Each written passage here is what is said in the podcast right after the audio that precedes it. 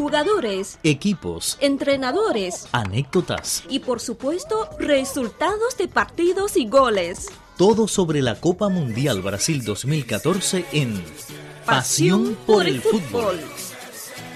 ¿Qué tal? Lola Lee y Raúl López Parra les saludan desde nuestro estudio. Hoy en Pasión por el Fútbol les informamos como siempre los resultados de los partidos de la Copa Mundial de Brasil 2014.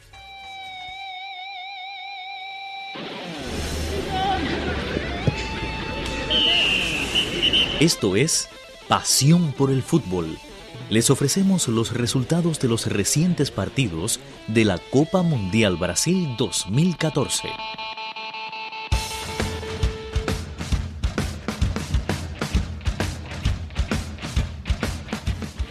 En los partidos de cuartos de final de la Copa Mundial de Fútbol Brasil 2014, estos son los resultados. Alemania pasó a semifinales al imponerse 1 a 0 sobre la selección de Francia durante el primer tiempo del partido, con un golazo de cabeza del defensa Mats Hummels. Los franceses intentaron reponerse durante todo el resto del juego, pero no pudieron encontrar el ansiado gol. Brasil, favorito y anfitrión de la Copa del Mundo, se impuso dos goles a uno sobre el seleccionado de Colombia durante el tiempo regular del partido. Al minuto 7 cayó el primer tanto para los brasileños, anotado por Silva, y para el minuto 69 David Luis hizo el segundo gol para el Scratch du Oro. Por su parte, James al minuto 80 anotó el único tanto para Colombia. Argentina consiguió su pase a semifinales al ganar un gol a cero sobre Bélgica. El tanto fue anotado por Higuaín al minuto 8 y los belgas no pudieron remontar en el marcador durante todo el resto del juego.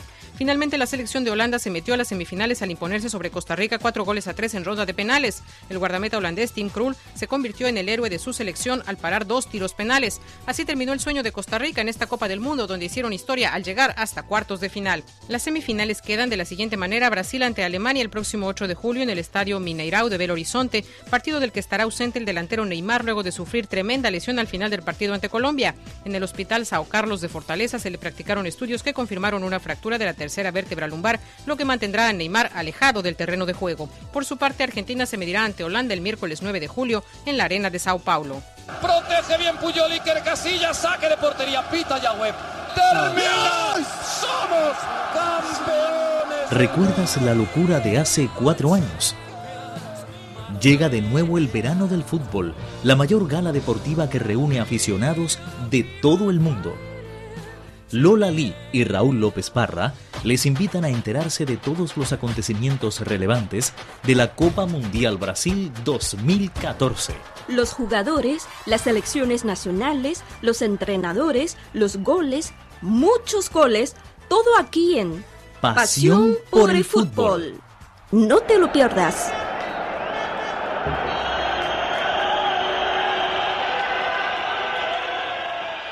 Vamos a revisar el término futbolero del día en chino. Saque de banda. Jie Wai Qiu. Chie Wai Qiu. Saque de banda. Pasión por el fútbol. Pasión por el fútbol.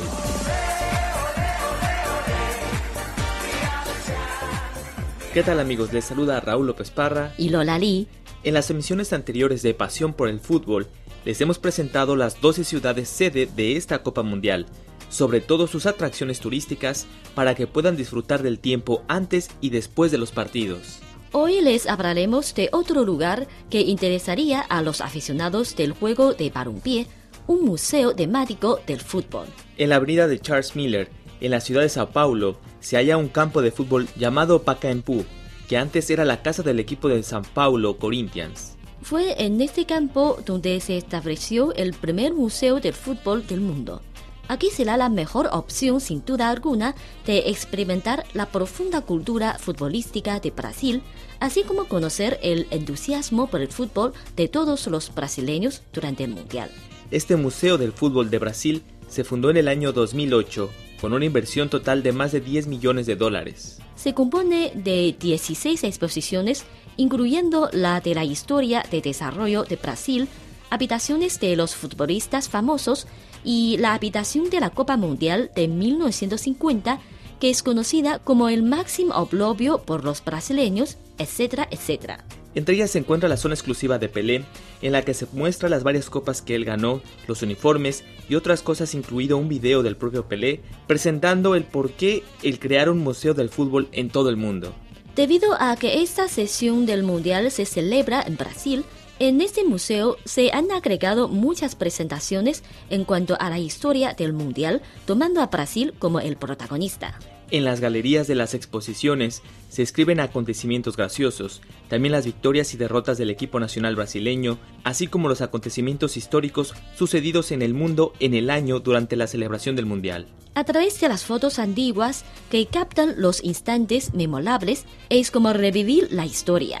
También existen recursos multimedia para impresionar a los visitantes con la atracción del fútbol.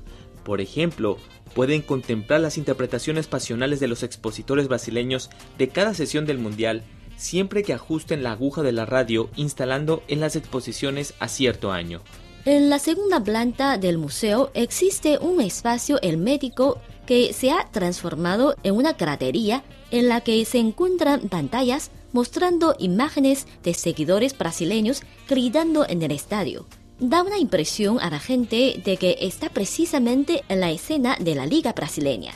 Después de la visita a este museo del fútbol, un periodista chino que viene a informar sobre la Copa Mundial, Chia Mu, exclamó, Estamos aquí desde hace mucho tiempo sin ver a ninguna persona que nos explique, pero efectivamente no hace falta. Basta mirar y escuchar con tus propios ojos y orejas para que conozcas la cultura y la historia futbolística completa. En un foro brasileño, un visitante así comentó. Esta es la primera vez que lo visito. Me he interesado mucho. Una gran cantidad de las imágenes me han impresionado. Creo que aquí se muestra la auténtica cultura futbolística de Brasil.